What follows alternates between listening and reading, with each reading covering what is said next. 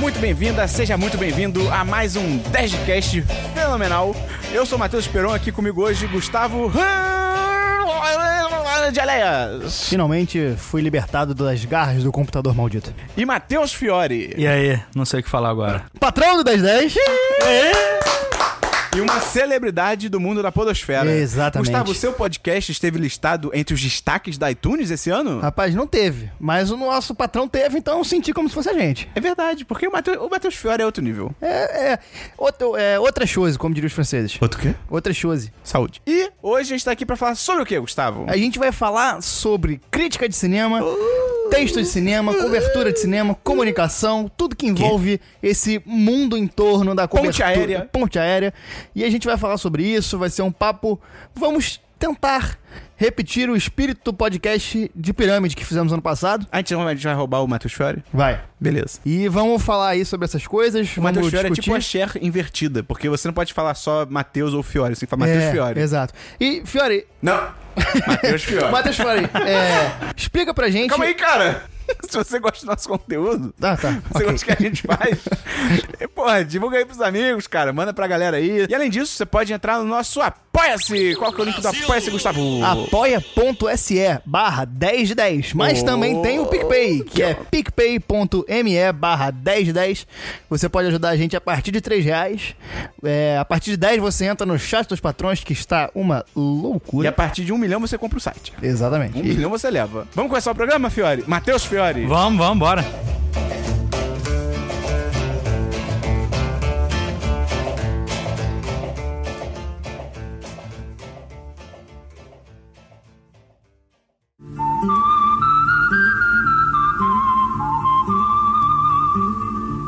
Então a gente trouxe aqui o Matheus Fiore, o crítico da podosfera brasileira. Pra gente conversar com ele, porque acontece, Gustavo e Fiore, Matheus Fiore. E a audiência? E, Jesus Cristo, que tá Abraço! sempre aqui. O aniversário dele Aniversário! tá chegando! Cara, podcast só comigo, Esperão, é sempre assim. Não dá pra deixar O solto. que que acontece? Se uma árvore cai no meio da floresta e ninguém escuta, ela caiu de verdade? Caiu. Concordo. Tô seguindo. E o que acontece? a gente, a gente sempre deixou isso muito claro, que nós não somos críticos de cinema. Sempre que a gente Exatamente. fala de filme, seja em texto, seja em vídeo, é, a gente já falou em vídeo, e- ou seja aqui no podcast, a gente deixa claro que, cara, a gente não é crítico, nós somos o público que vai ao cinema e quer falar sobre o filme.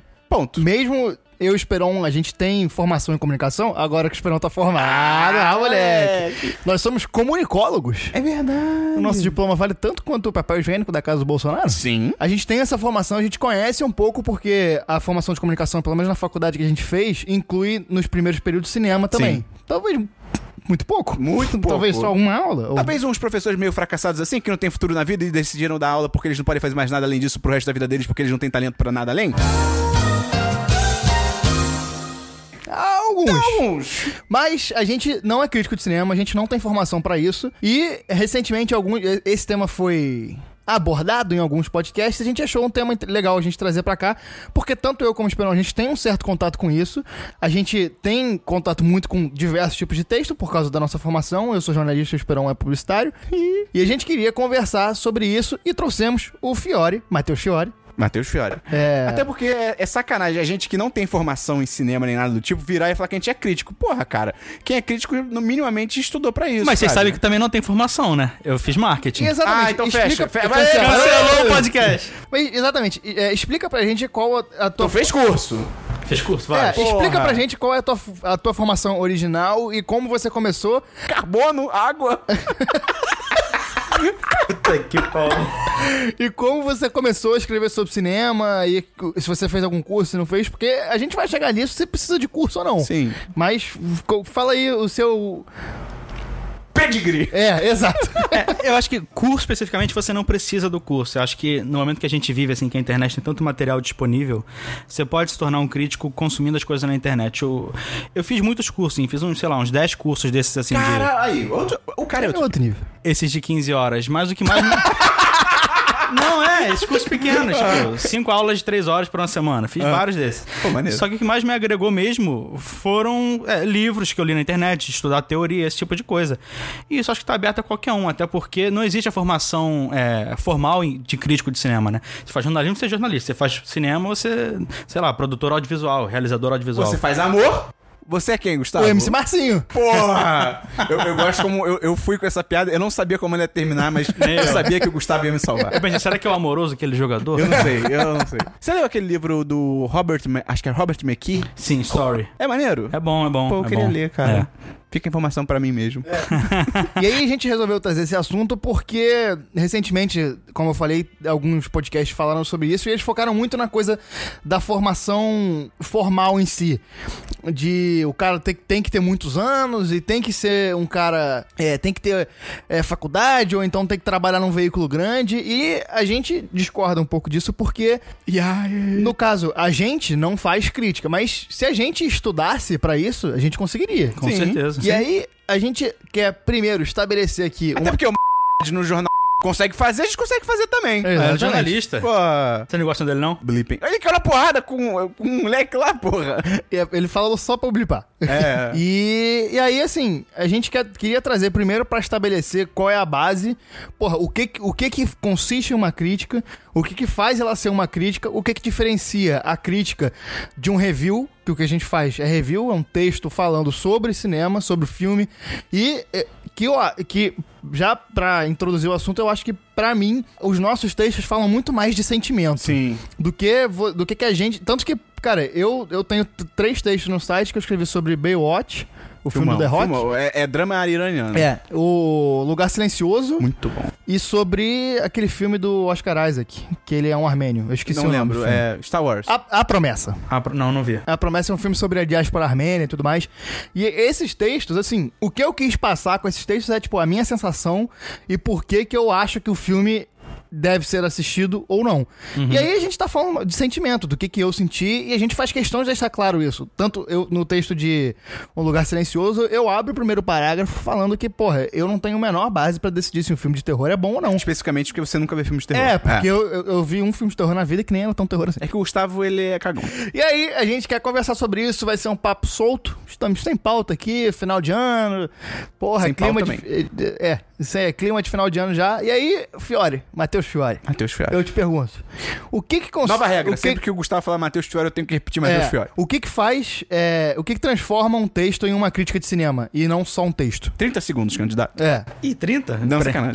sacanagem. Tem geralmente duas visões sobre o que é crítica. Tem a visão mais jornalística, de que a crítica é um texto quase introdutório para a pessoa assistir ao filme, que é um texto que constrói um esqueleto geral do filme para o leitor que não conhece saber o que está acontecendo. Mas para mim isso na verdade é a resenha. A crítica para mim, ela tem que ter uma ideia sobre o filme e colocar ela à prova. Você entende algum conceito, você cria sua percepção, obviamente, você não precisa necessariamente, ah, o filme é sobre isso e acabou. Não, você tem uma interpretação sobre o filme e você analisa como os elementos do filme conversam com aquilo. E aí o papel do crítico, pra mim, é desconstruir. É você t- t- tirar tijolo por tijolo do filme e entender por que, que aquilo é daquele jeito, aquilo é daquele, e se isso é positivo ou negativo. Porque, por exemplo, você falar a fotografia é bonita. Isso é uma construção, você está simplesmente fazendo uma constatação. A crítica tem que fazer o contrário, ela tem que desconstruir. A fotografia é boa porque ela ajuda em elementos tal, tal, tal, ela ajuda a construir esse cenário aqui, blá, blá. Mas, ao mesmo tempo, eu acho que outro desafio de quando a gente faz a crítica é não se ater a esses elementos menores, porque tem muita gente, é, não mandando em direto, tipo, no geral mesmo, Não, não, fala os Não, nomes. não, pode falar. Aí É o- Gustavo é o manda Carlinhos pra- do site Gustavo- Nerd Ah, Bravo. essa galera sites próximos aí, você tá brincando com fogo. Eles costumam. Não, quem me lê no Twitter provavelmente vai saber de quem eu tô falando. ah, é, sim. A pessoa costuma fazer bingo de elemento técnico. Que é tipo, ah, o filme é bom, é bom, a fotografia faz isso aqui, a direção faz isso aqui. Não, É isso como eu se acho. estivesse fazendo um checklist, né? É, isso Uma eu acho- lista de checagem. Eu acho muito frio também. Eu acho que a crítica tem que partir da ideia e analisar as coisas puxando dessa ideia. Por exemplo. Peraí que eu vou ler meu texto aqui de novo só pra saber se encaixa nessa crítica. Não, às vezes a gente faz a crítica sem perceber. E, tipo, é um negócio que quando você tá come- Sono você vai aprender na marra, se você não tiver estudado tanto, sabe? Eu escrevo há quase três anos, mas meu primeiro um ano e meio, talvez, eu não tava fazendo crítica, sabe? Eu não percebia isso, mas eu percebi com o tempo, porque o outro desafio do crítico é manter sempre atualizado. Tem que ler muito, tem que estudar muito, tem que saber tendências, tem É, que... exatamente. Isso é importante demais, você saber o que que tá sendo feito no cinema hoje em dia e o que que em cada filme quebra essa ordem estabelecida do cinema e se isso é bom, se isso não é bom, o que que fica bem feito, o que que não fica bem feito. Isso eu sinto muita falta em textos gerais, assim, que, que tem pela internet, que os caras estão analisando uma coisa que muitas vezes eles não estão contextualizadas. Né? Tipo, parece que o É. filme tá, que o filme é uma ilha, que ele não tá sendo feito num exatamente. contexto. É um exemplo bobo. Se você fala que um filme tá. Ino... Ah, o roteiro desse filme é inovador. Pra ele ser inovador, você tem que saber como é que é o padrão, então, né? É, exatamente. Por quê? O que que ele É, faz? Isso já não foi feito antes, talvez? É. Posso fazer uma pergunta idiota? Me explica a fotografia. Luz, enquadramento e movimento de câmera. Movimento de câmera conta como fotografia? Sim. É que eu fico muito confuso. É que aí Não, fotografia. geral- é que isso nunca aconteceu. Você nunca sabe se na verdade foi ideia do diretor ou do diretor de fotografia.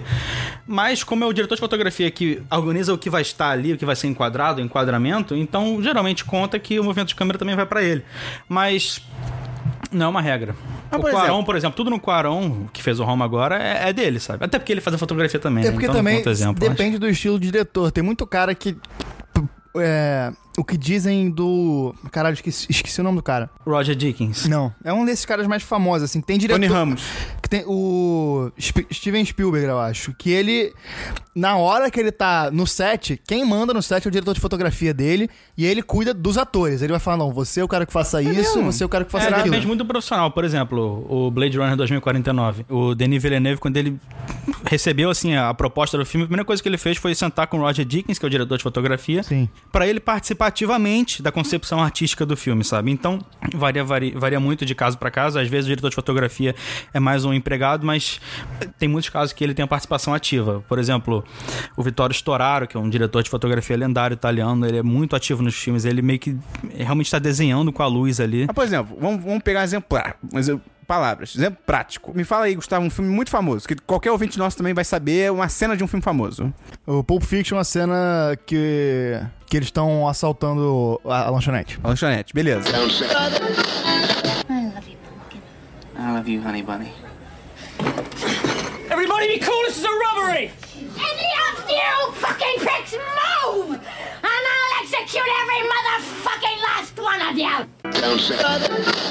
Vamos, peguei um frame dessa parada. Pô, dei pause.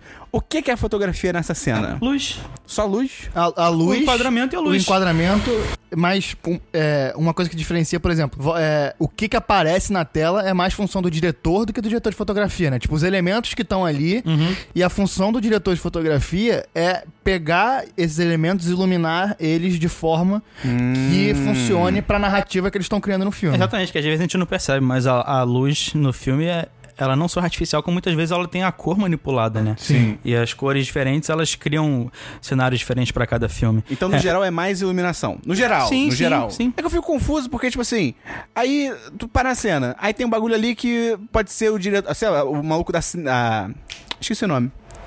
Que faz as, a- as coisas na cena. Sei lá, tem um banco. Ah, eu vou botar esse banco aqui porque esse banco não sei o que, tá ligado? É o diretor, diretor de geralmente. arte. Diretor de arte, isso aí. Ah, tá. Entendeu? Aí, tipo assim, eu, eu confundo o que, que é o diretor de arte e o que, que é o diretor de fotografia numa cena, por exemplo, entendeu? Não, é, o diretor de arte ele tá cuidando do cenário mais, sabe?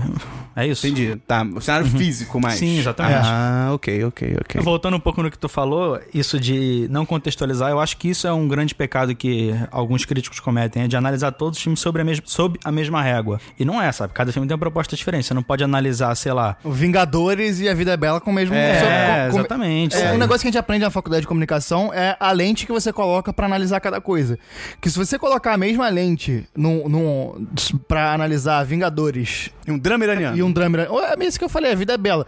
São dois filmes de épocas diferentes, contextos diferentes, que têm objetivos diferentes, sacou? É Uhum. o que a gente fala muito até no podcast sobre proposta, tá ligado? Tipo, sei lá, por exemplo, por exemplo, Mega Tubarão. Uhum, exatamente. É um filmaço Quatro- maravilhoso. eu eu dei 4 5 porque, cara, a proposta dele é essa. Ele não Aham. é um filme que ele quer fazer você pensar, é- ele quer divertir, acabou, tá ligado? Não, e até nesse contexto, por exemplo, é Tomb Raider, que é um filme que eu odiei e parte da minha, não da minha crítica, da minha reclamação, porque crítica tem que fazer aquele negócio que ele falou, mas parte da minha reclamação é que o filme ele não ele tem a intenção de ser um negócio mega pipocão, entretenimento, mas ele não pega, não faz nada de novo e dentro disso ele é muito previsível.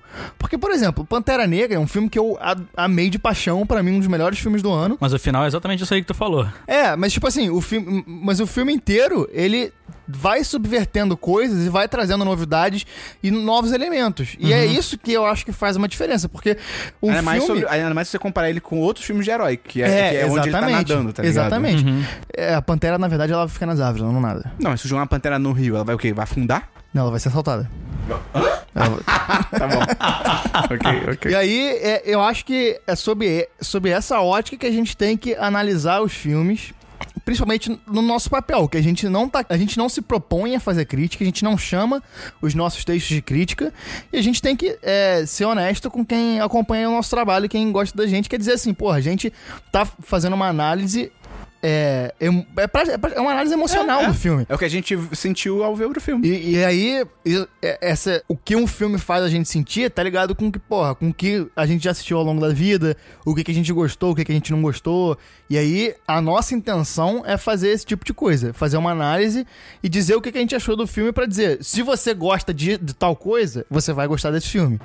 E aí, fazendo. Isso é uma coisa que também tem crítica, que dizendo assim, porra. É um guia de consumo, né? É, tal. É, é, tal elemento do filme lembra elemento de outro filme. Sim, Isso é uma sim. coisa que o crítico tem que ter, que é fundamental, que é, porra, mano, assistir filme. Porque tem muito crítico aí que se diz ditos críticos, que parece que o cara não viu- nunca viu filme na vida, tá ligado? Como tem E especialista? como é exatamente? Esses, por exemplo, so- são muito melhores. Porra, é legal você ter lembrado de Choque de Cultura, porque eu acho que eles fazem, o pessoal da TV quase faz uma crítica muito inteligente a esse mercado de, de cobertura de comunicação e entretenimento. Uhum. Porque, cara, tem muito site que fala assim, porra, a gente é um site de cultura e só fala de cinema, tá ligado? É, Uhum. uma- é um negócio raso. E eles fazem uma crítica muito interessante. E porque- tem o contrário, tem o site que fala que é de cinema, mas fala de tudo menos cinema. É, exatamente. Quer citar mais um exemplo aí?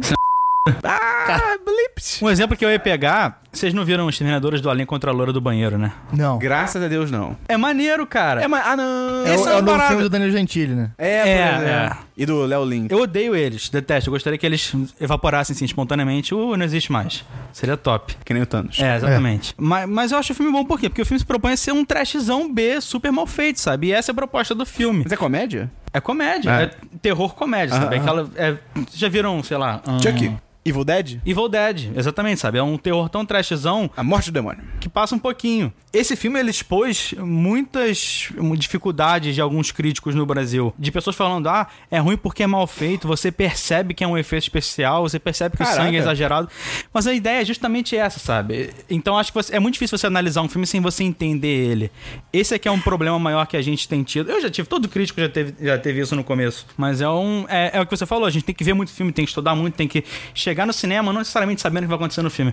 Mas você sabendo, é, pelo menos quando você sair do cinema, como ele se contextualiza, o que esse filme tá dizendo, não de mensagem, mas tipo, com o que, que ele está dialogando, com que passagem, com que momento, recorte do cinema ele tá conversando. É, porque, bem ou mal, assim, todo filme, ele é um recorte de uma narrativa. Exatamente. Seja ela ficcional ou não. Então, se- o, o que você tá vendo ali no filme... A gente tá falando de cinema... Bem feito, tem filmes que são uma merda e aí sai qualquer merda. Tipo, Venom provavelmente foi isso. Que a gente fez um É. podcast com o Matheus Schuller, inclusive. Mas, assim, um filme que... que- Com um orçamento alto e tal. O que você tá vendo no cinema... Em, porra, 98% dos casos é o que o diretor quer que você veja. Uhum. Então, o, é, o papel de um crítico é saber analisar por que, que o cara tá te apresentando aquilo. E o que que isso implica no, no filme e tudo mais. é e isso que eu- argumentar se isso é bem feito ou mal. e é isso que eu acho bonito pra caralho de uma crítica bem feita. Porque você vê que, o- que são as críticas do, Ma- do, do site do Matheus, que é plano Não, aberto. não, cara, exagero. não, papo reto. É, uma- é um elogio sincero aqui. Que eu, eu gosto demais dos textos que vocês escrevem, porque são textos curtos que conseguem tocar nos pontos que têm que ser tocados. E eu acho isso maneiro pra caralho. Vale a pena Valeu. dar uma lida, uma lida no, nos textos dele lá no é, planoaberto.com.br, né? Exatamente. É, a equipe lá toda é muito esforçada. Eu, o Wallace, o Gustavo, que é meu sócio, a Ana Flávia, a Yasmin. Pessoal, a gente se esforça muito pra estar sempre melhorando. É, dá, Pô, dá pra ver isso, cara. Isso que você falou, né? De que o- quando você vê um filme, a maioria das vezes você tá vendo o que, que o diretor quis colocar em cena e tal. Eu acho isso muito maneiro, cara. Eu até falei isso num podcast que eu. Quando eu assisti ao Lobisomem Americano em Londres. Não vi. Pô, muito maneiro, cara. É bem maneiro. E tem, e tem muito isso, assim, que tipo. pra mim, sempre que tem a TV em cena e a TV tá passando alguma coisa, eu sempre presto atenção dobrada ali, porque, tipo, cara, os caras não simplesmente ligaram uma TV no set e deixaram uma programação rolando, né? No geral. Sim. Tipo assim, eles pensaram no que, que vai estar passando naquela cena. Então, tipo, no Lobisomem, Ameri- eh, Lobisomem Americano em, No- em Londres, é isso. Tem uma cena que o cara ainda não virou lobisomem, sp- spoiler. E, e aí, logo antes dele virar, ele tá vendo um filme que eu acho que fala alguma coisa sobre, tipo assim, uma pessoa que fica com muita raiva e ela acorda sem lembrar o que aconteceu. E aí, tipo, ele vira lobisomem, ele vai pra rua, ele faz merda e no outro dia ele acorda sem lembrar o que aconteceu. Então, tipo assim, tá ligado? Ele Uhum. botou aquela cena ali pra- como uma brincadeira, né? Pra, pra mo- mostrar um. É tipo assim, uma previsão do que vai acontecer no filme, tá ligado? Um Isso é muito relance. maneiro. Então eu convido você, a próxima vez que você for ao cinema assistir a um filme, você tiver, se tiver a TV na cena, meu irmão, TV, outra coisa que eles, que eles usam pra fazer isso é jornal. jornal. Manchete, se o cara passa em frente a uma banca, É. o que tá, o, o que que tá na- nas manchetes dos jornais geralmente indica alguma coisa do filme. Ou, então ou uma coisa que vai contextualiza, né? acontecer. É, ou, então, contextualiza, né? ou então dá uma. acrescenta alguma coisa. Porque esse tipo de coisa é tudo produzido, né, cara? O filme. É. na- nada no. no- é, o é o que eu tava falando lá, nada no set é natural. Tipo assim, a não ser, sei lá, filme brasileiro, que aí os caras vão pra rua e só saem filmando e o que sair, saiu. Mas no- em Hollywood, esses filmes que a gente vê, os filmes que a gente comenta mais aqui no, no, no 1010, é, esses filmes. a- Até porque hoje em dia tem muito filme de estúdio. Então, no É. estúdio, realmente tudo ali é construído. Então, é, vale a pena ficar prestando atenção nessas coisas. Principalmente quem, quem gosta mais de cinema, quem, quem não. não não se interessa tanto pelo como é feito, Sim, foda-se. Aí não vale a pena, aí tudo faz, E vai tudo só bem. assistir. E tu- tudo bem. E a- mas o que é legal é começar a perceber esse tipo de coisa, o que é que tá colocado ali. Agora, nisso eu queria fazer uma pergunta aqui, pessoal, pro Matheus Fiore. Matheus que Fiore. é... Não, eu falei certo, cara. Não, não, mas aí eu tenho que falar de novo. Ah, tá, entendi. Porque assim, uma, uma coisa que eu falei quando a gente assistiu, quando a gente tava falando- fazendo um podcast de, de- do episódio 8 de Star Wars, é que eu tenho uma dificuldade muito sincera de depois que eu comecei a acompanhar cinema, de me deslocar do filme, é, no sentido, tipo assim, quando eu tô assistindo um filme, eu tô pensando, porra, essa direção aqui eu não curti. Puta, essa parte da atuação aqui eu não curti. E aí o Star Wars foi um filme que conseguiu me tirar disso e eu curti só o filme. Quando você tá assistindo um filme novo, seja que você esteja muito empolgado ou não, esses filmes mais de entretenimento, como é que você separa isso de conseguir tirar o entretenimento e a parte técnica? Você assiste duas vezes os filmes, como é que você faz isso? É, às vezes, não por isso, mas às vezes eu assisto duas vezes sim pra poder formar melhor a minha ideia. O Roma, do Quaron, que tá na Netflix, eu tive que ver duas vezes antes de escrever. É bom? Tô pra assistir. Pra mim é o melhor do ano. Um dos, Olha! me- um dos me- um dos melhores da década. Sério? Eu acho, acho muito foda esse Pô, filme. irado. Porra, afirmação. Inclusive, deu uma briga, porque lá no site duas pessoas amaram e duas pessoas odiaram. pra Caralho, Pô, acharam assim o que é pior bom, do ano. assim que é bom, O assim filme... que é bom. Não, não posso dar spoiler. Não, tu tá maluco. Não, ainda Não, não. não, é- enfim, né? Eu acho legal o filme ser ousado, porque. Posso trazer informação aqui pro programa, Gustavo? Por favor. É o segundo filme em preto e branco da história. O primeiro é Casablanca, e agora é esse. Entendi. é. Eu Tá, Beleza. sei bem ousado. Cara, eu acho que quando a gente tá exercendo a profissão do crítico, aos poucos a gente cria esse desligamento um pouco de conseguir separar o que a gente acha bom e o que a gente simplesmente gosta. Mas eu acho que a experiência que a gente tem no cinema não pode ser descartada. Eu acho que isso faz parte. Eu acho que um defeito que às vezes nós críticos cometemos muito é se ater muito a um elemento específico do filme. Por exemplo, ah, não gosto desse filme porque essa atuação aqui específica é ruim. Tá, ela é ruim. Mas ela não estraga a ideia geral do filme. É um erro pontual. Então, às vezes, isso não é necessariamente um problema do filme. É simplesmente uma coisa que a gente não gostou. Eu acho que. O, f- o, o- eu ia falar o flamenguista, não sei por que meu cérebro bugou. o crítico, ele tem que analisar o filme como um todo, ele tem que entender aquele universo inteiro e não se apegar só a elementos específicos. Mas é foda. Sobre Star Wars Episódio 8 que você falou, ele tem muito isso de apostar na nostalgia. É. E eu acho que isso é o que a gente deve avaliar. Ele faz isso bem? Por que, que ele faz isso bem? Na minha opinião, faz, né? Eu chorei que nem um. Nossa, tá maluco. Idiota vendo esse filme. Eu também. Vou esperar não, porque ele tem um toco de madeira no lugar do coração. Mas tem filmes que não fazem isso tão bem. O Han Solo, por exemplo. Nossa senhora. É Eu acho que ele vai, ah, nostalgia, mas ele para ali, ele não faz nada além daquilo. Sim. Então eu acho que é mais experiência de você conseguir entender como eles estão te manipulando. Porque é isso, você se emociona quando o cara tá te manipulando na- em alguma coisa do filme. E você tem que. Você estudando, você consegue ter o discernimento de entender se essa manipulação é boa ou ruim. Por exemplo, o infiltrado na clã, vocês viram? Sim, Ainda não, Bom, ainda não. Eu acho o filme assim mais manipulador do ano, mas é maravilhoso, porque é, É. uma manipulação boa, sabe? Sim. É, Ele faz o filme todo ameno, todo engraçadinho, no final toma na cara com aquela É. parada super pesada. Eu acho que o problema não é você se emocionar, é você conseguir discernir por que, que você tá sendo emocio- por que você está se emocionando e ter as ferramentas de entender de onde veio essa emoção. Até porque- por que que ele é bem feito ou não. Até porque o cinema é emoção. Seja É. você chorar e se sentir triste, ou então você se sentir feliz, você se sentir angustiado. O, o Esperão falou muito isso na época do Mãe, que fazia tempo que você não Mãe! se sentia. Exato. É que Faz- tem ponto de exclamação. É, que fazia muito tempo que você não se sentia daquela Qual era forma o no filme, cinema. Mãe! Isso. Mãe! É, cara, é louco. É porque eu concordo, cara. A gente já fala isso várias vezes no podcast quando a gente traz um filme que, tipo, eu acho legal, justamente o que o Gustavo falou, que quando a crítica também ela não separa 100% o técnico do emocional. Porque, cara, se você- o filme, ah, essa cena aqui, a direção não ficou legal. Mas, porra, tu se divertiu? Tu riu? Sim, você, sim. sabe, era uma cena engraçada. Você riu? Ah, ri, mas a direção. Tá, cara, então você tem que levar isso em conta. Você não pode separar. O, o que eu penso nisso sempre é o Thor. Qual O deles? Thor 3. Nossa senhora. Que assim, muita, muita gente gostou. É um filme divertido. Tem piadas boas. Tem só- momentos. Tem momentos, só que eu acho que no geral é uma comédia mal feita. É. Apesar de eu ter me divertido, apesar de ter cenas de ação legais, Parece a é sitcom. eu não consigo separar o fato de ter, tipo, piadas que se estendem, piadas que são colocadas em locais inapropriados, que é, tipo, o clímax do filme. É isso que eu ia falar. No Piadas que clímax- corta a eu- tensão da cena. Eu vou, eu vou falar aqui, mas eu vou blipar, pra quem não viu. Ou, ou não, porque esse filme, foda-se. Eu acho que quem não viu também até agora. É, não vai ver, Não né? tá muito. É. No final do filme, eles estão chegando em Asgard de avião.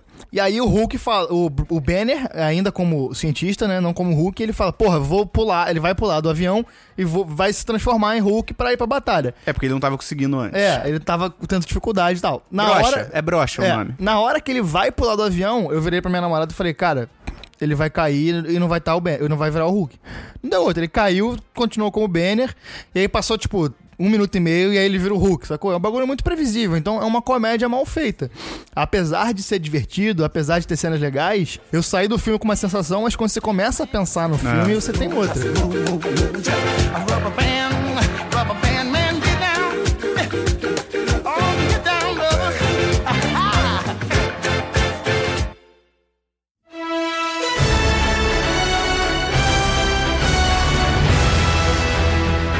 E aí, vamos encaminhar o papo aqui pra falar do mercado brasileiro do- de, de cobertura de cinema. Porque, pra mim, isso eu sinto muita A falta. Manco. A Manco domina. Exato. E aí, o- uma coisa que eu sinto muita falta é. É porque vários textos parecem que são a impressão da pessoa assim que ela saiu do cinema. Uhum. Que é um texto muito emocional e pouco analítico. É, eu acho anticrítico esse tipo de texto, porque você tá simplesmente jogando só o emocional. E tem que ter o emocional, obviamente. O Arthur Tuoto, não sei se vocês conhecem, é um crítico que faz vídeo pro YouTube e faz texto também. Achei ele muito bom, ele fala. Quando ele vai escrever, ele bota assim, joga todas as ideias dele num, num documento, no Word, e ele fala que ele não pode desprezar o sentimento que ele teve assistindo ao filme, mas ele não pode se ater só àquilo, sabe? Aquilo ali é é a camada mais básica que você teve, a experiência pós-sessão. Tinha até um grande crítico brasileiro aí que fazia, né, logo depois, né? logo depois. saía e Maravilhoso, gravava. maravilhoso. Eu detestava esse cara, mas ele é tão maravilhoso que hoje eu sou fã, cara, porque é, é muito lindo. De quem que vocês estão falando? ah, sim. Ah, pô. Vocês já viram o vídeo, né? Debate polêmico, uma ganha contra pa- Não, Não, vai o ver. vídeo não. Eu sei que eles têm a treta, mas eu nunca vi, Cara, é não. um vídeo de uma hora, uma hora e meia, na verdade, que tem no Olha YouTube, aí. deles brigando pelo Skype. Sério? Eu falo, onde é que é teu curso? Ah, vou dar em Porto Alegre, eu vou lá te visitar. Isso é uma ameaça? Ah, não sei, pode ser, pode não ser. Que coisa idiota. é muito, parece que são duas crianças, é muito engraçado. Eu, eu, eu- eu, na real, eu tenho uma grande raiva do. Raiva não. É raiva, vou abraçar Picuinha. ódio. É, eu tenho uma picuinha do. Incômodo. vai ter um blip.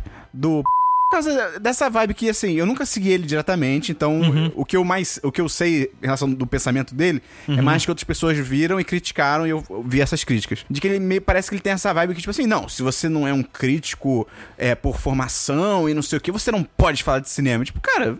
Vai tomar no cu, tá ligado? Tipo, vai se ferrar. Sim, se você não pode falar de repente que você é um crítico, que é o que a Sim, gente aborda. é, o que a gente tá falando Mas acho que aqui. você virar e falar tipo assim, não, deixe o o cinema para quem entende. Mas se fuder, cara. São propostas diferentes, tá ligado? Eu entendo ele um pouco, é, mas eu acho que a forma como ele disse talvez seja um pouco É. ríspida. Porque, tipo, ele também não é formado, ele se formou em medicina, se eu não me Ah, engano. porra, não fode. É, vai fazer crítica Mas de a- fígado, Vai porra. esquecer, vai esquecer um iPhone tocando Netflix dentro de um corpo. É. Mas o, o que ele fala é que a pessoa, pra Eu acho que é um pouco o que a gente estava falando. Pra pessoa se dizer crítica, ela tem que estar um pouco embasada pra isso. Só que eu acho que ele acaba talvez não se expressando tão bem. Ele é um pouco ríspido na forma como ele fala. Eu gosto do Pablo. Eu acho que ele tem um papel professoral, não na forma pejorativa, um professoral mesmo, muito importante. É, Muita gente conhece a crítica por Didático, ele. né? É, exatamente. É, eu comecei gostando muito dele, por exemplo. Fiz dois cursos dele já. O que, que- o que, que você aborda num curso de crítica? Como é que é a estrutura de um curso desses? É, É, não, o curso dele não é de crítica. Não é de quê? Não, é, um é de linguagem mesmo. Deve ser de Cara, medicina, né? Ele, ele faz um bingo das, par- das- dos elementos que constituem o cinema, como o cinema Aham. funciona. Isso em dois cursos separados, mas o conteúdo é bem parecido. Uhum. Agora, o curso de crítica, eu não fiz curso de crítica. Eu Você li. tinha feito um recentemente? Ah, eu fiz, eu fiz, fiz o do Arthur Tuoto, muito Pô, bom. tô sabendo mais da vida do cara do que ele mesmo. é difícil. Vai abrir inscrição agora em janeiro, eu recomendo bastante. É o melhor curso de cinema que eu fiz, na verdade, foi esse do Arthur Tuoto. Eu, eu acho que eu divaguei um pouco. Onde é que a gente tava? Desculpa. Não, esse podcast é, pra devagar. isso aí, é isso aí. Não, mas é, o que eu tô- a gente tava falando de do que constitui um curso e tal. Agora eu queria saber, a gente tá falando aqui bastante e tal, mas. Não, pera, mas o Fiore não respondeu. Acho que você falou mais do Pablo ah, é, não falou no geral o que, que você acha que. É porque você falou que nunca fez, mas tipo, um curso de crítica. O que, que- o que, que constitui um curso de crítica? O Se que a que pessoa estiver constitui- interessada em aprender crítica, o que, que, ela, o que, que ela vai aprender num curso desse? O que, que ela pode esperar de um curso desse? Eu acho que a pessoa tem que aprender no curso a contextualizar e ler o filme. É isso. É saber como o filme conversa com aquele tipo de cinema. Por exemplo, você vai fazer um filme hoje que remete ao cinema da nova Hollywood dos anos 70. Você tem que entender quais os elementos desse tipo de cinema, quais os elementos desse filme, quais as diferenças, por que, que ele está fazendo isso hoje. O curso do Arthur Toto, que eu mencionei, por exemplo, ele, ana- ele seca o método dele de análise de filme. Eu acho bem interessante que ele tenta... Eu tenho um estilo parecido, entre aspas, de leitura que o Toto. então você tá dizendo que você é um crítico melhor do que ele. Sim, claro, lógico. Não, é, somos bem diferentes, mas é, a gente vê o filme da mesma forma em alguns aspectos. A gente tenta entender o mito, entre aspas, daquele filme e conversar sobre ele, porque acho que foi o, o Ma- que disse uma vez. Desculpa. tive que- Não, não, ih, É, porque ele disse uma vai vez que bater no hein? o bom. Tem um crítico aqui do Rio que diz, né? Que cai na porrada com gente jovem, em, em cabine de cinema. É. A boa crítica, ela tira o filme pra dançar. Ela pega o filme, tira da zona de conforto e desafia ele. Mas dançar pra ele então é dar porrada. Esperando é chato demais. E pra mim, pra mim é isso, cara. É você, você tenta entender o que, que o filme tá dizendo e como ele tá dizendo. E um bom curso ensinaria isso. Tem um curso que eu não fiz ainda, mas que é de um crítico que eu admiro muito, que é o Marcelo Miller, do Papo de Cinema, que parece ser bem interessante. É, e aí, cara, é, eu queria que você falasse pra gente quais é, críticos você recomenda e até sites que não são necessariamente crítica, mas que fazem textos interessantes sobre cinema, porque, porra, a gente tá conceituando o que é uma crítica, mas de forma alguma isso é uma Cagação de regra. é uma cagação de regra. Não, a Não, gente são tá cagando visões regra pra nossas, caralho. né? A gente tá cagando bastante regra. Mas é, Faz parte. isso não, não desmerece coisas que não são críticas, que é o que a gente faz. Tipo, não é porque o Plano Aberto faz críticas e a gente não, que o Plano Aberto é um site melhor. É um site melhor porque eles fazem um É. trabalho melhor. Mas não tá intrínseco no tipo de texto que eles fazem e do- e no tipo de texto que a gente faz. São propostas diferentes. São Exatamente, propostas, são propostas diferentes. diferentes, é. Exata- eh, Da mesma forma como o filme tem uma proposta diferente, do- o exemplo que a gente usou, que é Vingadores e A Vida é Bela, os nossos os sites que a, gente, que a gente tem são propostas diferentes e eles se propõem a fazer uma análise mais eh, completa e com mais background. Porque a gente, muitas vezes a gente fala do filme em si só, a gente não contextualiza ele. E aí eu queria que você Bom, falasse. a gente tem que parar de usar o Vida é Bela como exemplo, cara. assim- É, A gente tem Vingadores que- é não, melhor. Não, a gente tem que. Também, mas tem que pensar no público jovem. Público jovem. A gente tem a Werewolf Patroa. Olha aí. Pô, ela não, não, não vai saber que filme é esse. É Mentira, verdade. vai sim, porque ela é muito culta Pega pra um filme caralho. cultzinho recente. Tem que ser um drama recente, Gustavo. Katy Perry. O documentário da Katy Perry. Tá. Mas e aí, quais sites você indica, tanto de crítica quanto de, de não crítica, que só falam, fa- fazem texto e até podcast também? Cara, podcast, eu gosto muito do Cinema na Varanda, que tem o... Achei que ele ia falar cinemático. é, com o cinemático é o podcast do Matheus Fiore, que é muito bom. Sim, mas aí, né, tem que ver se vai voltar, porque o público tá ávido. É, o público tá querendo, o público tá sedento. Chico... Matheus Manda- Mandem Fiore. mensagem lá, arroba, Beno... arroba cinemático, pedindo pra gente voltar. Que mandar mensagem? Um dos Ah. Tweet. membros tá aqui, um dos fundadores da parada. gente tá fazendo- Fala aí, meu irmão, vai voltar ou não? É Vai, acho que vai, acho que vai. Só Deus sabe. que, que ah, eu ia recomendar, né? Não, podcast Cinema na Varanda com Chico Fireman, o blog do Chico Fireman, que é o Filmes do Chico. Eu gosto de ler o Arthur Toto, que eu já mencionei, a revista Cineplot, eh, que é a que eu escrevo, eu acho bem É uma interessante. revista real? Não, revista ah, Tá, digital. desculpa a ignorância. É, a revista Multiplot, que também é digital, muito boa. Revista sobre cinema, muito boa. E, e alguns, você tem alguns gringos pra recomendar? Porque eu pessoalmente gosto muito do, do Nerd Writer, mas é um formato. Maravilhoso, É um maravilhoso. formato que eu acho que ficou um pouco desgastado, porque a galera meio que. Todo mundo, É, todo mundo fez. Mas, mas eu acho que ele não desgastou, eu acho que os outros É. desgastaram. Eu acho que ele ainda faz vídeos muito bons, Sim. Só uma cara. coisa engraçada que eu notei desse podcast é que o Gustavo, ele é o host sério. A gente tá fazendo um bom, tipo, bom policial, mau policial. o Gustavo é o host sério, eu sou o que só fala besteira. É, pô, cara, eu não tenho acompanhado muito gringos. Eu acompanho os que eu não gosto, porque eu faço hate watching, né? ah, sim! eu detesto o Chris Tuckman, por exemplo. Ah. Mas de gringo tem o Screen Prism, que acabou. Tem o Nerd Writer, que ainda tá. Tem o... Ah, não, Every Frame é Painting, que acabou, né? É, Every Frame é Painting acabou. pô, era mu- Esse era muito Cara, bom. que bizarro, Eles têm né? um, o Every Frame Paint tem um vídeo muito bom que é sobre Jack Chan? comédia visual e eles usam os filmes do Edgar Wright pra basear Ah, tá. É, a muito teoria deles. bom. Esse, vi- esse vídeo é muito bom, vale Outro a pena vídeo procurar. deles muito bom é o do Jack Chan, cara. Porque, tipo assim, o Jack Chan, tipo, quando eu, eu vi os filmes dele, eu gosto pra caralho dele. Só que eu achava, tipo, ah, ele faz uns filmes legais. Acabou. Só que, assim, o vídeo disseca os filmes dele e mostra que, tipo, cara, ele, ele pensa em muita coisa das cenas. é do caralho i- isso. Isso que é interessante pra caralho de uma boa crítica de cinema. É. Que é te trazer um lado que você não tinha ideia É, ou é. que você não tinha pensado. Você lendo o texto, você fala, caralho, eu não tinha me ligado Mas nisso. a minha visão e é, é, verdade. essa. Você lê a crítica, se a crítica for boa, ela vai expandir a sua visão do filme. Exatamente. É isso que É. eu acho bom. Ela vai te dar. Pra você ter o que falar na mesa de jantar. Porque o filme só. É. Pra gatinha o no filme cinema. em É. si isolado. Ou pro gatinho no É uma cinema. obra, mas o legal dele é o que ele gera de debate entre a gente, sabe? Eu acho isso que é foda. E a crítica serve pra isso, pra aumentar o debate, fazer a gente discutir sobre os Pô, filmes. o Jack Chan tem uma parada genial, porque, tipo assim, ele vai dar um soco. Uma cena tem um soco. E aí, tipo assim, tem o soco entrando na pessoa numa, num take, e ele dá um outro, dá um close. Em vez de ele fazer o momento certinho, que seria tipo assim, o soco foi até metade da tela, na outra cena ainda tá partindo da metade, ele volta o soco pra ele repetir o movimento e ele- isso dá mais força. Tipo Trapalhões, que repete três vezes. ó, Toma, toma, toma! É, isso, mas. só que não. Mas, é, mas é muito foda, cara. Isso é muito Ellipse. maneiro. É Lips que chama, Rogério. Como é que esse canal acabou, né, cara? Pô, um canal, agora que eu lembrei, brasileiro que eu gosto muito é o Quadro em Branco. Não é de crítica de cinema, eles a- abordam vários assuntos de arte, de política, de filosofia. Mas eles fazem análises interessantes de arte. Agora, um negócio que é, que eu indico, não sei se as pessoas gostam disso, mas eu gosto, é procurar críticos que discordam de mim. E Isso eu acho maravilhoso. Tipo, tem um americano que eu, eu detesto esse cara, o David Early, que eu acho o nome dele. Eu discordo de tudo que ele fala praticamente. Por- É muito bom ler, porque ele sempre tá bom os argumentos, sabe? E a mesma coisa é o Arthur Tuoto. Eu discordo, nossa, ele deu nota 3 pro Roma, que pra mim é o melhor filme do ano. E é interessante você ler essa diferença de ideias que você vai conseguindo ser mais autocrítico, sabe? Você É, ser apresentado ao contraditório, que é muito importante Exatamente, pra você. exatamente. E aí acaba, como a gente tem as redes sociais hoje em dia, o advento das redes sociais, a gente acaba formando é, Bolhas. bolhas, mas que a gente, eh, tendo eh, esse contraditório, a gente vai vendo, tipo assim, porra, eu vou ver o texto do Matheus Fiore e vou ver o do Arthur Tuoto pra ir, eu como espectador, basear a minha opinião. Falar, não, eu concordei com isso aqui, essa parte aqui, porque o que eu vejo também em diversos sites é a galera que procura esses sites, eles estão procurando algo pra copiar a opinião. É, e, tem, é. e tem textos que dá pra gente ver que eles estão basicamente é, Reproduzindo. é reproduzindo e dando, ah, dando argumentos pra pessoa jogar na internet, sacou? Uhum. Isso pra mim é muito prejudicial, porque você. O que pra mim, ta- a- além do- do- das coisas que a gente já falou, pra mim, que também constitui uma boa crítica, é ela te dá material pra você pensar e tirar suas próprias conclusões. É, não pode Porque- dar resposta. exato, Tem porque- que dar mais pergunta. Tu- você, uma coisa, até às vezes nos meus textos eu vejo isso, é, nesses três textos que eu tenho no 10, da- no 10 10 e tal, eu acabo falando muito mais, tipo assim, porra, a fotografia é boa. Em vez de falar, a fotografia apresenta o elemento X que faz. O elemento É, X. Isso, que dá tal efeito no filme. E muito- muitos textos não fazem isso. Eles só falam, porra, a fotografia é boa por causa disso. E não deixa a pessoa ter a própria. a própria conclusão.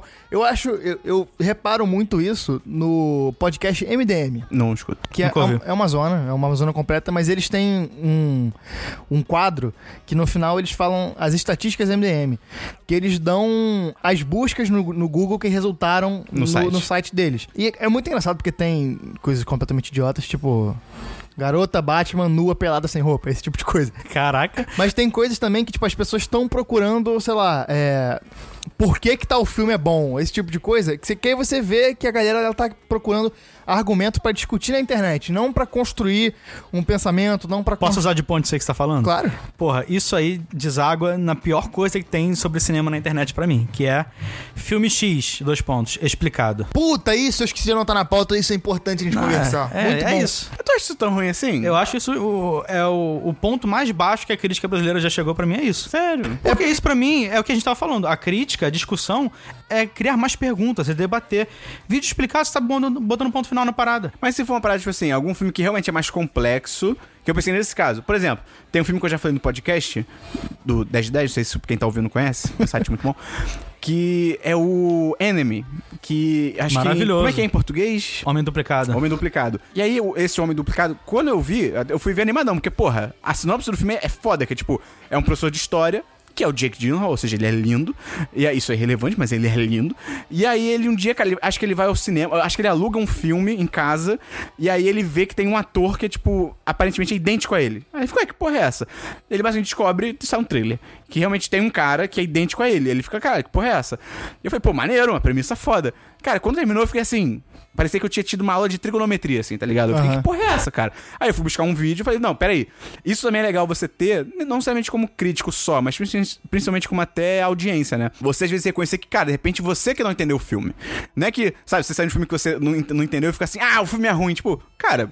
De repente você não entendeu, tá ligado? Aham. E aí eu, eu tive essa, essa posição. Eu falei, pô, peraí, eu acho que eu não entendi o filme, tá ligado? E aí, cara, eu. Depois que eu não entendi, eu falei, cara, então vou buscar algum vídeo que me explique o, o que que o diretor tava, tava querendo passar, porque passou batido por mim. E aí eu vi um vídeo explicando os elementos, tal, o que que aranha representa, essas paradas assim.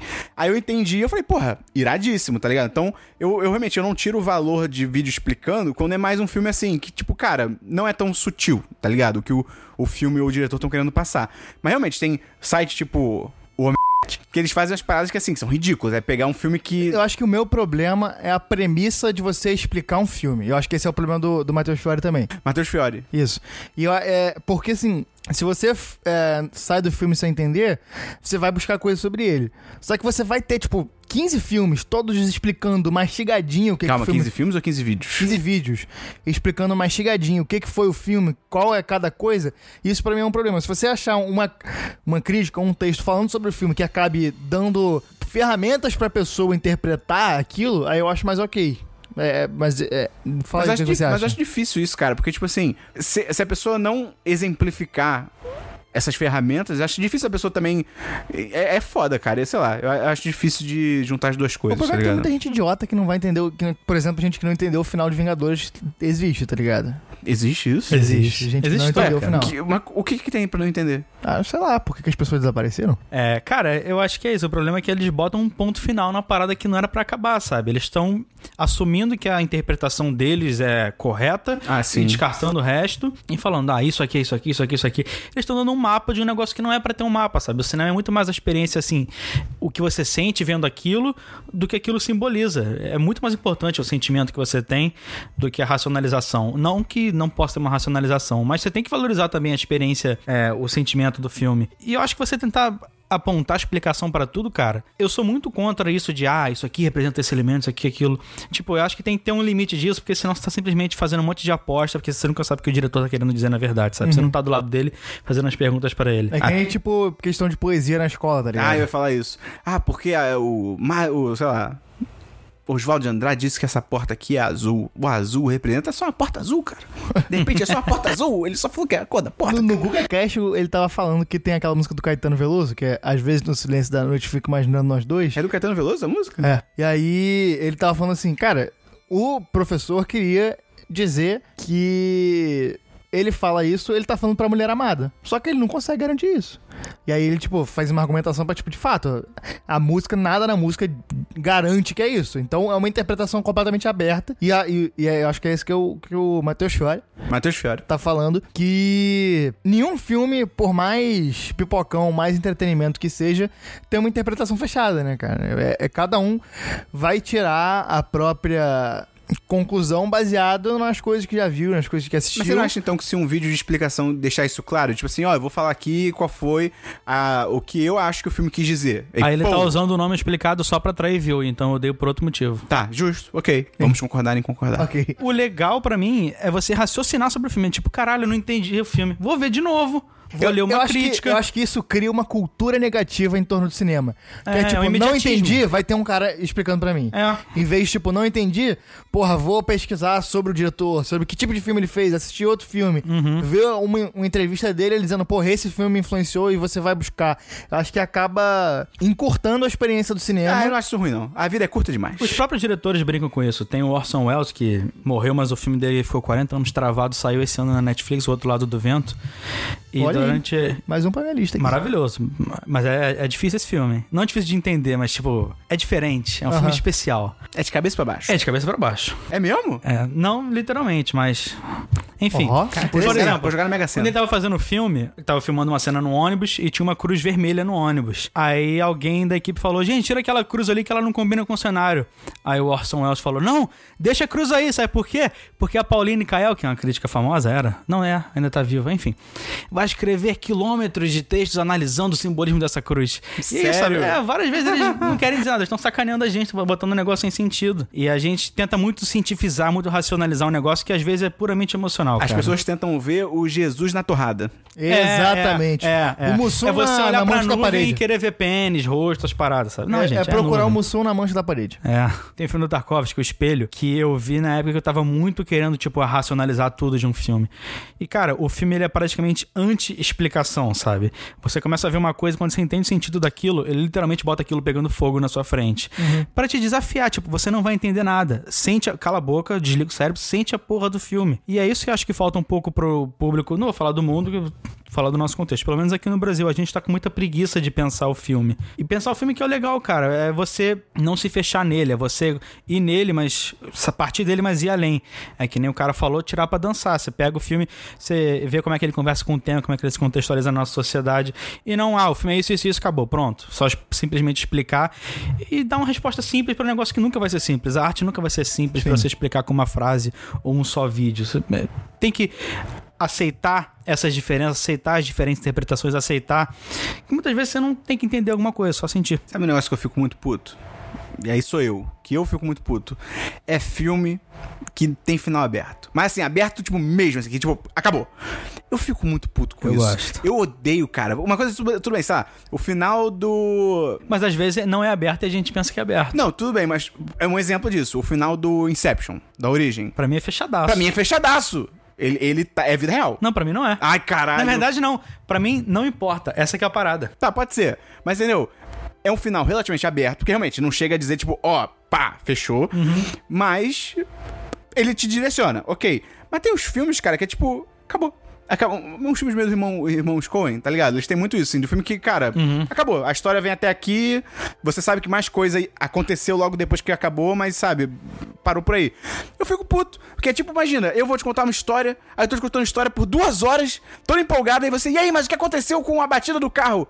Você escolhe. Você tá falando Decida. do Vai Onde os tá- fracos não tem vez. Também. Ah, é. Pois é. olha aí, conscientemente foi. é. Mas tem uma leitura que às vezes o filme tá fechado, é porque é um filme muito sobre a violência sendo algo parte da sociedade americana e ela é parte em várias gerações. E o final pra mim é isso, é o cara in- ele é incapaz de conceber aquilo, mas aquilo está acima dele. A violência vai continuar ali, não precisa ter um final, porque não tem final. Mas ele casou? Ele teve filho? Tem cachorro? Tem que saber essas ele coisas. casou, tá com a mulher lá no final, tá explicando pra ela o final lá. Um filme que eu acho que poderia ter um final aberto, mas que não tem. Que é- não é. Eu não tô sendo inovador aqui, é um bagulho que todo mundo fala, mas que é o. Predador 2. Isso. É o terceiro Batman do Nolan. Que. sabia, cara. Que no final, Tava postando aqui na cabeça que ia falar Que isso. no, fina- é, que no final é, tem uma. O... Durante o filme, o Batman fala: Porra, o meu sonho seria só eu viajar e tá Não, na, o na Alfred falou que o sonho dele era viajar e ver. Ah, não, é. O Alfred fala que o sonho dele é ver o Batman feliz, viajando, Aham. tranquilo, sem preocupação. E aí a última cena do filme tá o Albert na Itália, num O Um café. Albert? Alfred, na Itália, com Albert Einstein, pô. eu tava lá. Ninguém menos. é. Esse menino era Albert Einstein.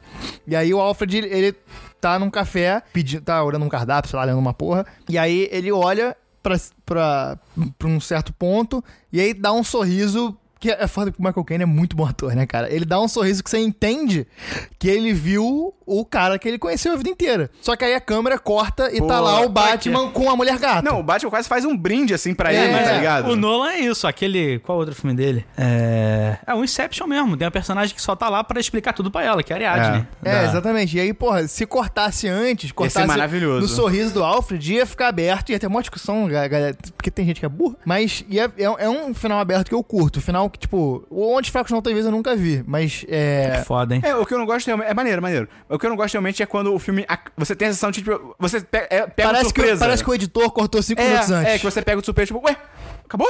Tá ligado? Isso que eu fico puto. Mas realmente, um final assim que É não porque- te pega pela mão e fala assim: olha, aconteceu isso, aí é tranquilo, É. tá ligado? Às vezes o final não está dizendo nada. Às vezes é o que o diretor quer dizer, o artista, a sua equipe, ele disse durante todo o filme. Por isso que às vezes o final não tem tanta importância, na minha opinião. É, eu acho Muito que a de gente- esquerda. Tá muito de esquerda aqui. Muito arsênica, Mas eu é entendeu? acho, que, eu acho que muitas vezes é, no cinema a gente acaba se preocupando muito com o final das Sim, coisas. sim. Muito, Tanto que muito, eu, muito. Tenho, eu tenho um podcast do B9 mesmo que eles falam sobre cultura do spoiler.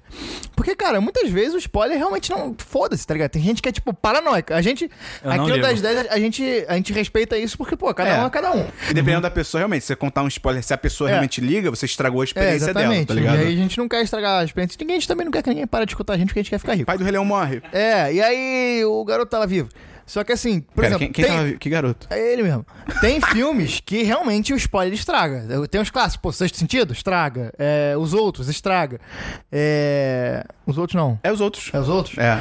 Esse- tem que, o alguns filmes... Bruce, Ah. que o Bruce Willis é Nicole Kidman. Exatamente. A vila, uma porrada. aí. É, tem vários filmes que realmente, se você... Até porque tem... o filme ele é construído todo em É, direção ao Filmes spoiler. que tem reviravolta, eles... Ou, ou plot twist, no inglês necessário, Porra, a visita é iradíssima, hein? é... É que tem filmes que eles são feitos pro final ressignificar tudo que um veio antes, é, né? exatamente. E se você já souber, você vai ver o filme tendo em mente o que É, você não, isso. não era pra ter antes. E aí, assim, esses filmes realmente estragam. Mas tem outros filmes, porra, meu irmão, sei lá...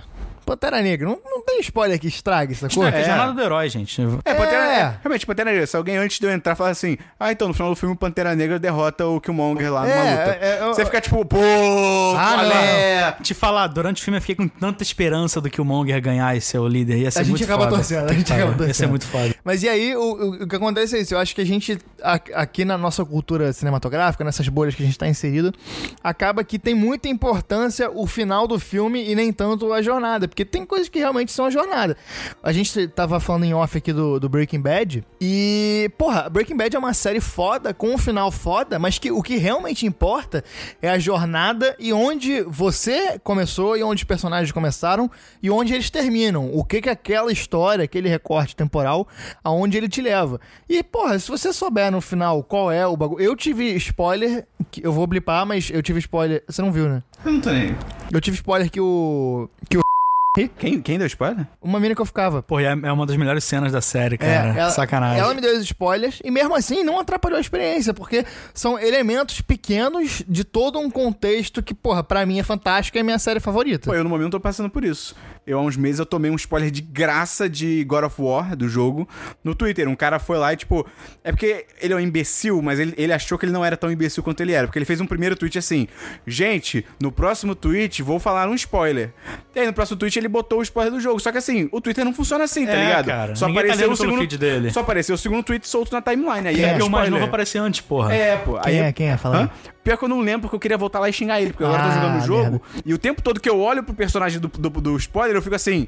O spoiler fica batendo na minha cabeça de novo, tá ligado? Eu tô torcendo pra. Eu tomei spoiler de Red Dead Redemption. Sério? Editando o podcast. Sério? Porque no podcast não tem nenhum spoiler. Eu editei um podcast de uma hora e meia falando sobre o jogo, não tem nenhum spoiler. O podcast tá maravilhoso, sensacional, um dos melhores conteúdos que a gente fez. É verdade. E aí eu fui procurar a trilha sonora do jogo, Ah. Hum. botei, no, botei no- na, na busca do, do, merda. do YouTube. É, Red Dead Redemption, e aí logo no- na- nas sugestões de pesquisa tava lá a porra do spoiler. Eu falei, Que puta que, sacanagem. É, eu acho que pariu. algum personagem morre, é tipo a morte do fulano de É, tal. aí eu né? falei, caralho. Mas eu tô torcendo pra quando eu for jogar esse jogo, É. ter uma jornada. Porque assim, isso não vai fazer eu deixar de, ver, o- de jogar o jogo, tá E é ligado? engraçado quando você não sabe o spoiler confirmado, mas você, tipo. Tá quase lá. O Red Tem- Dead eu sou assim, porque Tem eu- um amigo meu que tem uma teoria sobre isso que eu acho muito interessante, que o spoiler, ele em si não é nada. Você precisa de uma confirmação. É. Você precisa de, al- de alguém falar, o Esperon morre no final. Você precisa que alguém do lado fale, porra, olha o spoiler, caralho. Porque se eu falar que em Breaking Bad tem uma invasão alienígena, você É. só vai saber se alguém confirmar. Pô, te dar um exemplo que rolou comigo no episódio 7 de Star Wars. Teve um tweet meu que viralizou, aí aquela galera de direita veio me atacar. É normal, twi- um dia no Twitter. É. E, aí, e aí teve um cara que ele viu que eu tava muito afim de ver Star Wars, e ele foi lá e me mandou na DM que o, que o morre. Caralho. Só É que- isso a minha história, vai, o fala. filme tinha estreado já, eu ia ver, acho que no segundo dia ele falou isso. Só que assim, como ele era só um cuzão tentando me atacar, assim, no fundo, eu sabia que era verdade. Aham. Mas assim, como ele era só um idiota tentando me atacar, eu fiquei. Eu, eu- eu mudei meu mindset pra tipo, cara, eu não sei se isso é verdade. Ele pode só estar falando isso pra, sabe, Sim, pra te querer me atingir. É. sacanear. Então, tipo, eu entrei no cinema assim, não sei. Pode ser que seja. E aí, quando o Chewbacca, quando o Han Solo fala pro Chewbacca, ah, vai, pra, vai por ali, eu vou por aqui, daqui a pouco te encontro. Eu, aquele filho da puta me deu um spoiler. Em 2015, uma amiga minha, Babi, chegou, ela viu Star Wars, acho que, sei lá, horas antes de mim, e falou, porra, não gostei não. Eu, por que? Ah, o Ah, que é isso? não, peraí, peraí, cara. por que você tá me falando isso? Ela, só de sacanagem. Ah, ela Aí eu, mandou não, mas- bem, Mas, ela- brincadeira, né? Ela, não, calma. Ela, não, é sério, ele morre mesmo. Ah, aí, beleza. ué? Não, aí, ok, eu fui ver o filme. Veio 2016, comecei a escrever sobre o cinema, comecei a ir nas cabines de imprensa. Ah. Todo filme que eu vejo antes, eu dou spoiler pra ela. Todo, todo, todo filme. Todo. Caraca. Um filme romeno que ela nunca vai ver. Ela vai saber quem é o cara e o que acontece com ele no final. Cara, é isso. O, Ma- o Matheus Fiore, ele é a foca do pingu. É, exatamente, vingativo. Eu fechei o ciclo com o episódio 8 de Star Wars. É, ela mandou, Caralho. pelo amor de Deus, eu não aguento mais. E Não tem como ela fugir, porque ela namora meu melhor amigo. Então eu sempre vou estar vendo ela. E é isso, acabou. Cara, isso é foda, porque, tipo assim, eu. A gente teve até essa. A gente pincelou essa conversa no chat dos patrões outro dia, porque eu não queria ver. Chat dos patrões? É, a gente tem um chat dos patrões que você pode entrar lá pagando a partir de 10 reais por mês. Tem gente falando todo dia e falando de pênis. É bem isso mesmo. Eu falei, eu falei que eu não queria ver, saber nada sobre trailer de, de Capitã Marvel nem do, do Avengers, que eu prefiro não ver. Mas assim, é porque não é questão de spoiler, é questão de que eu prefiro chegar no filme liso de expectativa. Porque eu, pessoalmente, aproveito mais assim, mas realmente, pra spoiler em si, tem, a maioria das- dos casos eu não, não ligo, eu acho tranquilo. É o Nossa, Foi mal mencionar ele, sei que vocês não gostam, mas eu gosto. ele fala um negócio que eu acho interessante. Não é justo você ir com expectativa, por quê? Se o filme for melhor do que você esperava, você vai gostar dele mais do que talvez você gostaria normalmente. Se ele for pior do que você esperava, mas ai- ainda assim bom, ele vai ser bom, mas não vai ser o que você queria. Então você vai estar esperando algo que o filme não necessariamente é obrigado a te entregar, Eu, sabe? eu discordo levemente disso, porque o que eu mais gosto é um filme me surpreender. E, tipo assim, se você vai sem expectativa, é difícil você ser sur- surpreendido. Eu gosto muito quando ou eu acho que um filme é ruim e ele é bom, ou então quando eu acho que o filme vai ser bom, ele é. Não, aí eu não gosto, mas é- eu gosto porque dá pra falar mal. Não, mas eu, eu acho que s- é, é impossível você ir sem expectativa. Você pode ir com Pode ser. o, o mínimo de expectativa possível. O negócio é você Você estar ir- ciente de que o filme pode não ser o que você espera. É lógico, Ah, você sim, você tem que sim. ter noção de que. Você tem que estar aberto pro que o filme vai te É, apresentar. é exatamente isso, exatamente isso. porque, é, é, às vezes, como hoje em dia a gente tem muita informação sobre os filmes, a gente acaba chegando com uma ideia pré-concebida no, no- no cinema. Se a gente se mantiver com essa ideia no final, aí vai ser prejudicial pra gente. O negócio que o Esperão sempre fala: meu irmão, tu pode achar que o filme vai ser uma merda, mas quando tu chegar lá, tu gastou 25 reais, 30 É, reais. é burrice você ir, ir querendo Você querer que um filme que seja uma seja merda. ruim. Tanto, por exemplo, essa, essa semana eu, eu falei mal do Aquaman no Twitter e aí, tipo, caiu no, no fandom da DC, tá ligado? E aí, tipo, teve um tweet meu que eu nem tinha visto o filme ainda, tipo, eu tirei foto do cartaz pra falar que... Pra, Ah, eu vi isso. pra deixar claro na internet que eu ia ver o filme, porque eu preciso da validação de estranhos. E aí eu botei assim, entrando no cinema com nada além da, da expectativa da doce decepção molhada, tá ligado? Que é Aquaman. E aí uma galera achou que, tipo, ah, porque você já. Ué, se você já tá indo sem querer gostar do filme, por que, que você gastou dinheiro no ingresso? Tipo, você acha que eu sou idiota de, tipo assim, pagar 20 reais no ingresso, sentar e ficar assim, ah, tomara que seja uma. Sabia que era uma merda. Tá maluco? Eu quero mais é que o filme me surpreenda, tá ligado? Eu fui achando que era uma merda. Se tivesse sido ótimo, maravilha. Não Mas não foi. é ótimo, Não, não. não, é longe É, eu não vi disso. Cara. É, eu tô com medo de ver. Eu acho que- Esse filme não é ruim, não, a mas mulher- ele é meio esquizofrênico. mulher tocando flauta. Ah, não, é porque também acabou que discussão de cinema acabou virando tran- transformaram em discussão de futebol praticamente, porque Sim, tem sim. a torcida da Marvel e a torcida da DC. É muito idiota e isso. a gente, a, cara. gente se co- a gente faz questão de se colocar fora disso porque, porra, É idiota, eu, isso é eu, idiota. Mas não é nem só Marvel e DC, eu acho que é com tudo. Por exemplo, tem um grupo que eu detesto, que se não quiser cortar, não precisa nem cortar. Que Fã eu... de Doctor Who. Dia é, é o esgoto da cinefilia. não, não foi uma brincadeira com o nome, eu realmente acho isso. É, por exemplo, na época do Oscar que teve Moonlight e La La Land, fizeram um tópico e um falando quem gosta de La La Land é um idiota, quem gosta de Moonlight é porque é bobo. Eu falei, gente, peraí, isso é coisa de grande de 12 anos, é me baneiro.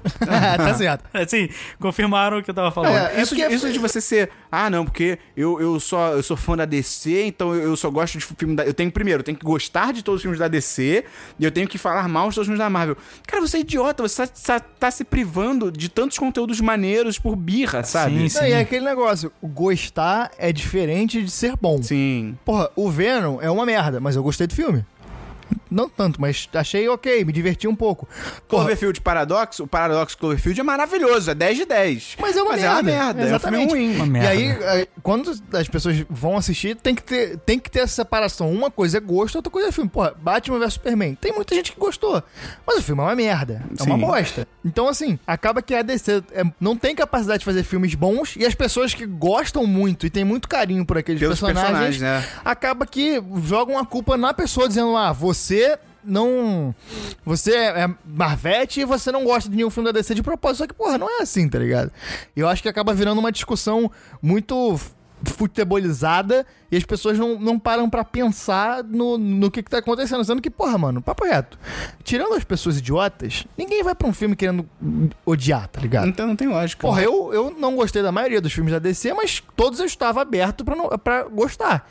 E tem vários da, da Marvel que eu odeio. Vingadores 2 eu acho uma merda, Thor eu acho uma merda. Não, Liga da Justiça. Eu, eu entrei achando que ia ser a bosta, eu achei maneiro. Até hoje eu acho maneiro. É, eu- acho um filme e- maneiro. E eu odeio e é ok, tá ligado? Só então, pra gente encaminhar nossa conversa aqui pro final, Matheus Fiore, Fiore, Matheus. Matheus Fiore. eu, eu quero que você diga agora pra gente os seus cinco filmes favoritos de todos os tempos. Cara, essa lista sempre tá mudando. Mônica e o Desejo talvez seja assim que eu mais gosto. Não, é Eduardo e Mônica, que é o nome. É só pra te corrigir. Faroeste acabou. Mas isso é pós, cara. Depois que a Mônica traiu e largou o Eduardo. Mônica e o Desejo de dar pra todo mundo. Ela é Bom, muito feliz assim. O maior plot twist da história não é Eduardo e Mônica? Qu- cara, quando uma, eu era criança, ouvindo Eduardo e Mônica pela primeira vez, chega lá, qual é o nome daquele menino? O Renato Russo. Aí ele vira e fala, só que nessas férias não vou viajar. Eu falei, caralho, morreu geral. Eu fiquei preocupado, eu fiquei, caralho, não. Porque o filho do Eduardo é de recuperação. Eu fiquei, ah, eu também. Tá, Mônica e o Desejo, Stalker, Onibaba. Bota os links no post ou quer que eu leia o ano aqui, o diretor, pra as Não, pessoas? não, Tá, a gente bota, né? A gente bota. É porque eu também tô perdidaço. Ah, Conheço você entendeu? nenhum. Eu, eu- pra mim, ele pode estar inventando isso, tá ligado? A placa de ouro na É parede. que nem aquele vídeo do Lola Palusa que a mulher chega e fala: Vocês estão ansiosos pro show do- da banda Fulano? Sim, adoro. essa É, a banda não tá ligado?" existe, exatamente. Acho que era Let's Go to Memphis, uma porra dessa geral. Não, eu vi as músicas, maneiro, maneiro.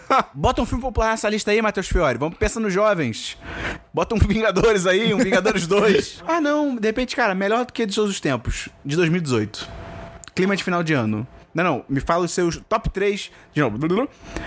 Então, pra gente caminhar... Melhores nessa- filmes. do- Ah, desculpa. Calma. Que isso? É a fama. O cara, o cara é o A gente famoso. elogia o cara e começa assim. Não, o filme favorito Eu não do cara... é- sabia que você ia falar de O filme novo. favorito do cara é Uma Bamba, mano. Né, pô? Homem baba. É Homem Baba, Homem Baba. Homem Baba.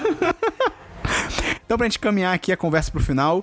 Matheus Fiore, Matheus Fiore. seu top 3 filmes de 2018. Roma, Projeto Flórida e a Câmera de Claire. Não, o projeto falou, não, vão- tem que ser lançado em 2018. No Brasil, 2018. Não, não, não, lançado no Mundialmente, MDB. né? No MDB tem que estar 2018. Roma, Missão Impossível 6 Porra! Aí sim! e Ponto Cego. Infiltrado na cama. A Ponto Cego é Blind Spotting, né? É. Estreou esse filme no cinema? Estreou. Sério? Sim. Tem infiltrado na clã, não? Também, mas tá baixo. Ah, Meu tá coração baixo. tá baixo. Ah. Porra, Mas é Miss- foda, é Missão foda. Impossível foi foda, Foda cara. pra caralho. foda Mas pra aí, caralho. então, pra gente. Não, vamos falar de Missão Impossível agora. pra gente Começa outro né? 10 de 10. Vamos resumir o papo. Pra ser uma crítica. Pera. Tô muito confuso. pra ser uma crítica, é, o, é seu papel ou ser uma mulher que fala de filmes? Os dois. Tá. E aí, pra um, pra um texto ser uma crítica, o que, que a gente precisa? A gente precisa que, primeiro, Papel? papel. Não, pode ser virtual. Quer que eu faça um resumo muito resumido? Pode ser, por favor. Cara, a crítica pra mim ela tem que analisar a forma e conteúdo do filme. E é isso. É, eu, eu, eu ia falar que precisa que a pessoa que esteja escrevendo, ela, tem, ela estude. E, a- e a gente fala isso não de estudo formal, porque a pessoa pode pegar o conhecimento dos livros. É, por conta própria, a informação hoje em dia tá aí, Rogerinho. Tá YouTube, tudo em pô. PDF no YouTube, Google, tá cara. vendo? É, Vê vídeo no YouTube, porra, o Nando Moura explica se tu precisar. Caralho. Ele já fez crítica, tá? É, e aí, cara, essa- a pessoa que tá escrevendo o texto precisa ter formação eh, formal ou não, e precisa não te dar mastigado. A crítica tem que fazer você pensar e você tirar suas próprias conclusões. Eu acho que basicamente é isso o nosso papo. Eu acho que a crítica não é necessariamente a melhor forma de falar sobre cinema. mas a gente falou do Nerd Writer aqui que eu acho muito foda. Eu acho que o futuro de debate sobre filmes é o formato do Nerd Writer. É, Ele, ele não faz crítica. Não, ele pega não. um elemento específico do filme e analisa É. aquilo pra falar do, do contexto todo da obra. É, e às vezes ele é muito melhor do que qualquer crítica né, em- sobre alguns filmes que ele fala. O Filhos da Esperança, por exemplo, é melhor que qualquer crítica do que eu vi o vídeo dele. Eu acho que o crítico ele tem que pensar em duas coisas. Ele tem que analisar forma e conteúdo, ele não pode ter preconceito e ele não pode reconstruir, ele tem que desconstruir o filme. Essas três coisas pra mim são as basilares. Ele não pode descrever, ele tem que tentar dissecar o filme. É isso. É entender o que o filme tá dizendo, Rogerinho. Gustavo, você tem mais algum comentário basilar Cara, pra usar aqui? depois disso não tem Não, mais o que porque falar. alguém aqui leu o dicionário. É, hoje pegou o Aurélio falou check, check, check, check, pum, base O lá. Matheus É um Fiore. vernáculo deveras interessante que eu Cara, tenho. o Matheus Fiore é tão culto que ele, ele vê a palavra do dia na Wikipedia. É. Ele põe a palavra do um dia. Agora vai Agora existir. tem que existir. Vamos entrar lá e digitar. Porra. Então, cara, é- esse foi o nosso papo sobre crítica de cinema. Foi um podcast mais solto, sem pauta, pra gente bater um papo Porque eu, mesmo, eu e conversar. o Gustavo junto é complicado, É cara. difícil segurar. A gente tá nu, Um dia a inclusive. gente ainda vai gravar um do chá de ma... do legal. Aí no, no final ficou assim, a gente ainda vai gravar de blip blip, a blip blip blip blip, entendeu? Conta aí pra gente se você gostou pelas redes sociais, porque não usa... Eu, eu ia falar pro Curitiba pra gente tirar os comentários do site. Não tem que ter comentário, ninguém usa comentário em site, cara. Ninguém nem entra no nosso site. Exato! Ah, é o programa. Segue a gente nas redes sociais, segue o Fiore. É verdade. Matheus Fiore. Matheus Fiore. No Twitter e no Letterboxd Qual pra é o ver seu as críticas arroba? dele. Arroba Matheus Fiore, Matheus com TH, Matheus Fiore. é Fiore é F-I-O-R-A. Matheus Fiore. Divulga a gente pros amigos. A gente tá no Spotify, manda pra todo mundo que você conhece pra espalhar a palavra do 1010. Conta aí o que você achou. O Gustavo cagou regra pra caralho. Diz aí o que você achou sobre isso. Você também pode me xingar. E Não, o Matheus Fiore não. Ele é famoso, a cara. gente não sabe quando o podcast vai entrar, se vai entrar em 2019, se vai entrar em 2018, mas. Ah, tá. 2020. É, quem sabe você pode estar no lugar do futuro. Mas entra no nosso Apoia-se, ajuda a gente a manter este sonho vivo. apoia.se barra 1010 ou picpay.me barra 1010, também é show de bola. Não lembro como faz login no PicPay. Tem um dinheiro lá que eu tenho que tirar, mas eu não lembro como é que faz login. Aí é complicado. É O aplicativo é complicado. bem simples do PicPay, hein? É bom. Ele tá ganhando dinheiro por fora. Tá- como assim ganhou dinheiro pra fora? Tá pingando aqui, tô falando do PicPay, tá pingando na minha conta lá. É mesmo? Não? Valeu, até Valeu! o próximo podcast. Valeu!